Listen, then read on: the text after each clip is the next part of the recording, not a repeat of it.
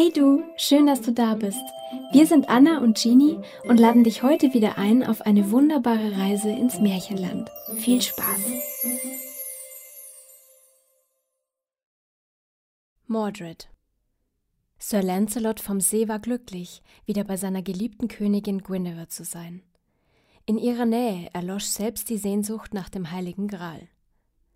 Dabei ahnten die beiden nicht, dass ihre Liebe längst kein Geheimnis mehr war. Morgane Le Fay, Mordreds Mutter, verriet ihrem Sohn alles über die Untreue der Königin und des ersten Ritters und wies ihn an, Artus Herrschaft nun endlich ein Ende zu machen.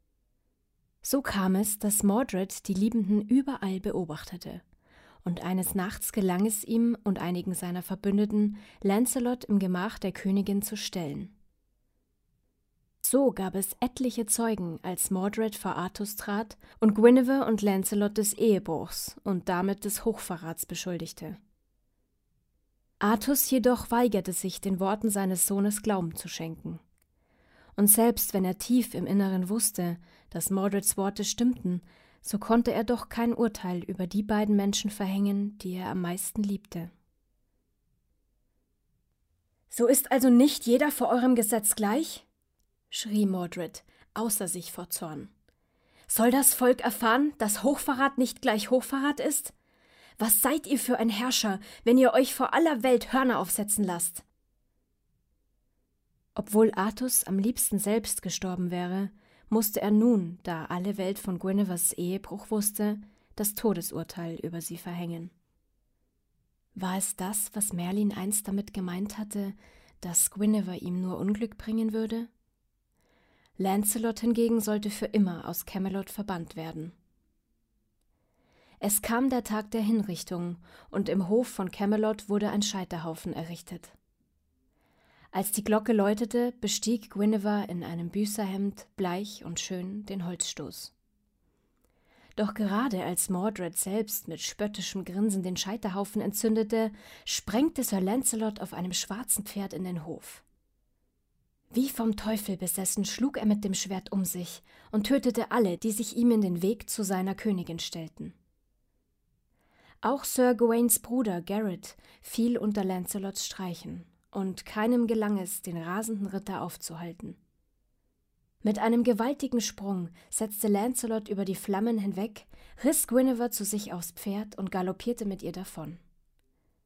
Artus, der auf der höchsten Zinne seiner Burg stand, sah den Fliehenden nach, und ihm war so leicht ums Herz. Die Ritter der Tafelrunde jedoch sagten später, dass dies der Tag war, da das blonde Haar des Hochkönigs grau geworden sei. Lancelot indessen flüchtete mit Guinevere aufs Festland in seine Festung Freudenburg.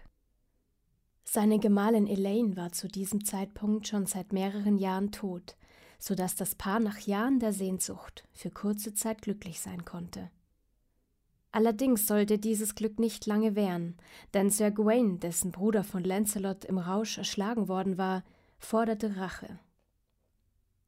Artus blieb also keine andere Wahl, als Guinevere und Lancelot mit seinem Heer zu verfolgen. Um Camelot wenigstens etwas Frieden zurückzugeben, setzte er Mordred ein, damit er in seiner Abwesenheit das Reich verwalte. Und Morgane Le Fay war nun am Ziel ihrer Wünsche.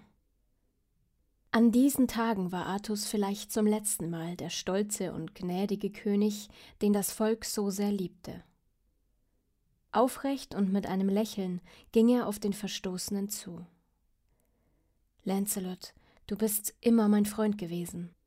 Ich habe dich geliebt und ich habe Guinevere geliebt. Ihr habt zu mir gestanden, solange ihr es konntet, und die Liebe ist keine Schuld. Dennoch fordert das Volk ein Zeichen. Ich muss dich aus unserer Gemeinschaft ausstoßen, Lancelot. Aber solange ich lebe, wirst du mein Freund sein. Schweigend umarmten sie sich. Zwei Männer, die das Schicksal so fest miteinander verbunden und doch so gnadenlos voneinander getrennt hatte. Lady Guinevere aber kehrte zurück nach Britannien, denn auch ihr hatte der König vergeben. Sie trat in ein Kloster ein und hoffte, dass von nun an Frieden in ihre unglückliche Seele einziehen würde. Sir Gawain sah Artus Großmut voller Widerwillen. Er war gekommen, um Rache zu nehmen, und deshalb forderte er Sir Lancelot zum Zweikampf heraus. Doch der schöne Ritter vom See besiegte Gawain und schenkte ihm das Leben. In Camelot indessen entwickelten sich die Dinge so, wie Morgaine Le Fay es seit langer Zeit geplant hatte. Mordred erhob Anspruch auf den Thron, denn er verbreitete im ganzen Land das Gerücht, Artus sei bei seinem Feldzug gegen Lancelot gestorben. Als Artus davon hörte und eilends heimkehrte, lag Britannien bereits im Chaos, und Mordred erwartete ihn als Feind. Bei Camlin schließlich standen sich Artus Ritter und das Heer seines Sohnes gegenüber. Obwohl Lancelot dem König mit weiteren Truppen zu Hilfe kommen wollte, brach der Kampf los, bevor er das Schlachtfeld erreichte. Vater und Sohn standen sich gegenüber. Warum hast du mich verraten? brüllte Artus gegen den Schlachtenlärm an. Ich dich? Du hast mich verraten. Du wolltest mich nicht anerkennen. Du hast dich für mich geschämt. Für uns gab es nie einen gemeinsamen Weg. Und deshalb werden wir es jetzt zu Ende bringen. Mit beiden Händen holte Mordred zum Schlag aus, traf Artus mitten in die Stirn und fügte ihm eine tödliche Wunde zu. Artus jedoch hatte auch ausgeholt, und in der Sekunde, da Mordreds Waffe auf ihn niederfuhr, rammte er seinem Sohn sein Schwert Excalibur tief in den Leib, so dass Mordred die Augen schloss und starb. Sterbend rief der König Sir Bedivere zu sich. Trag mich zum Ufer des silbernen Sees. Meine Zeit ist gekommen. Bedivere gehorchte, und sobald Artus das leise Plätschern des Wassers hörte, ließen seine Schmerzen nach. Bedivere, nimm Excalibur und wirf es in den See. Der Ritter aber brachte es nicht über sich, das kostbare Schwert zu versenken, verbarg es im Gebüsch und kehrte zu Artus zurück. Ha hast du es getan? fragte der König mit brechender Stimme. Sir Bedivere nickte, aber Artus fragte weiter. Was hast du gesehen? Nichts, Milord, das Schwert versank. Du lügst.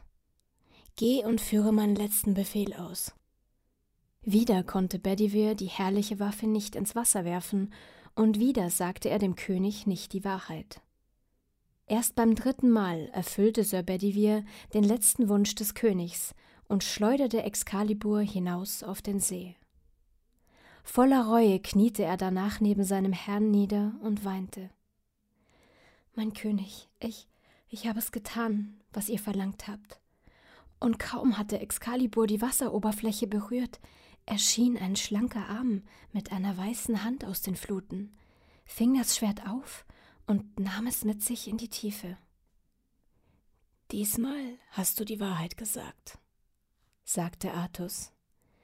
Jetzt kann ich in Frieden gehen. Da tauchte ein schwarzes Boot aus dem Nebel auf. Drei schwarze Damen saßen darin. Sie trugen Artus an Bord und nahmen ihn lautlos mit sich fort. Und es heißt, dass König Artus heimkehrte nach Avalon und dass eine der schwarzen Königinnen Morgaine Le Fay war, die ihren Halbbruder nach all den Jahren zurückholte ins alte Reich, um endlich Frieden zu schließen.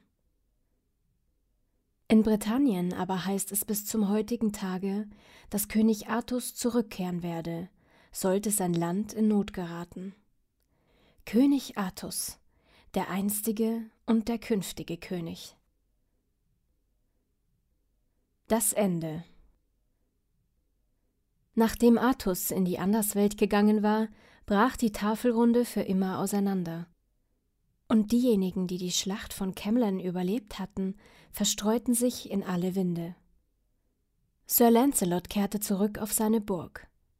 Noch immer liebte er Lady Guinevere, und obwohl die Klostermauern ihn unüberwindbar von ihr trennten, erfüllte seine Liebe ihn mit Zufriedenheit. Als Guinevere starb, bettete er ihren Leichnam zur letzten Ruhe, und es dauerte nicht lange, bis auch er in die Anderswelt hinüberglitt. Aber was war aus Merlin geworden? An jenem Tag, als der Zauberer Artus zum silbernen See führte, um ihn mit Excalibur und den Geheimnissen Avalons vertraut zu machen, verliebte er sich unsterblich in Nimue, die Herrin vom See. Zu lange schon hatte er dem Nebelreich gedient, und zu lange schon hatte er den Menschen mit seinem Wissen beigestanden. Jahrzehnte, Jahrhunderte der Einsamkeit lagen hinter ihm, und wie ein letzter Lebensfunke fiel die Liebe zu der schönen Fee in sein Herz. Nimue aber konnte seine Gefühle nicht erwidern, und der liebestolle Merlin wurde ihr zur Last. So kam es, dass sie einen heimtückischen Plan ersann, um sich seiner zu entledigen. Nimue gab sich freundlich gegenüber dem alten Zauberer, so dass seine Hoffnung wuchs, die Herrin des Sees könnte ihn doch eines Tages erhören und voller Glück unterrichtete Merlin sie in all seinen magischen Künsten. Bald gab es nichts mehr, das Nimue von Merlin hätte lernen können.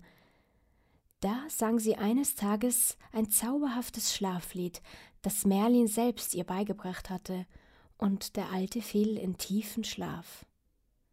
Nimue aber sperrte ihn in eine tiefe Höhle, verschloss den Eingang mit einem Felsbrocken und legte einen Bann darüber.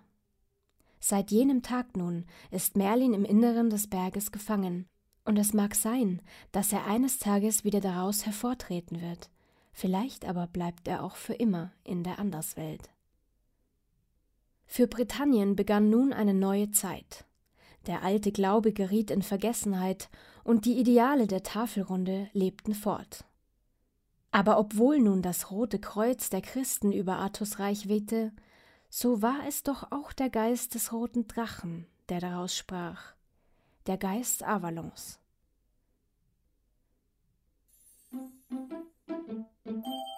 Schön, dass du da warst.